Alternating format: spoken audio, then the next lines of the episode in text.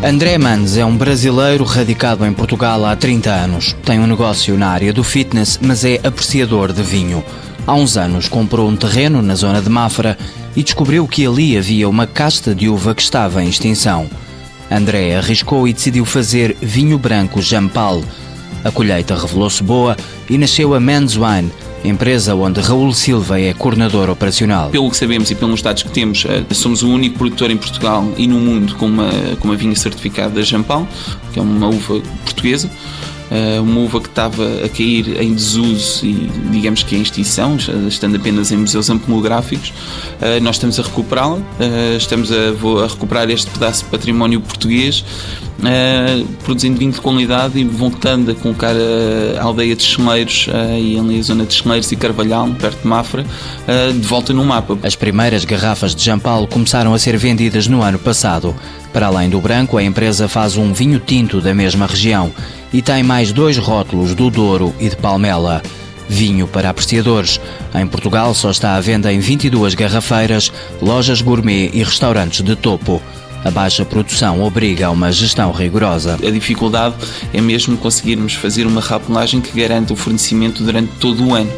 Um, e não acabar o estoque, por vezes é muito mau quando estamos a trabalhar uma marca e depois acaba e o cliente se sente defraudado se nós não fizermos um bom controle de estoque. Cerca de 2 mil garrafas já foram para o estrangeiro.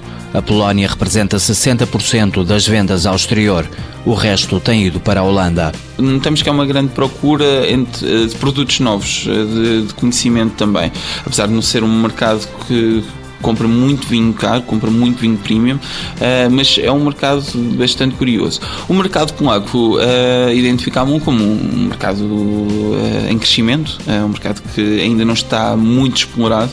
Uh, Uh, portanto, foi uma, uma agradável surpresa. O mercado polaco tem estado a dar bom, bons resultados, se bem que ainda estamos numa fase inicial. Não é? É, é, qualquer marca tem que ser muito bem trabalhada. É esse esforço de divulgação que a Men's Wine está a fazer. A empresa identificou importadores no estrangeiro e está a pesquisar mercado através de contactos personalizados. Vamos sempre uh, reunir presencialmente com os contactos que efetuamos no mercado externo. Acaba por ser um investimento um pouco maior mas no entanto uh, acabamos acabamos por uh, considerar que é mais importante haver uh, um rosto, haver uma história contada, haver uma prova comentada, porque não guiamos uma prova, como é óbvio, uh, mas pelo menos conseguimos ter o feedback, conseguimos perceber se aquele é o perfil adequado, as razões pela qual ele quer comprar o vinho ou pela qual ele não quer comprar o vinho, e isso também nos dá uma grande aprendizagem. O próximo passo é a presença em feiras internacionais. A primeira deve acontecer ainda este ano nos Estados Unidos.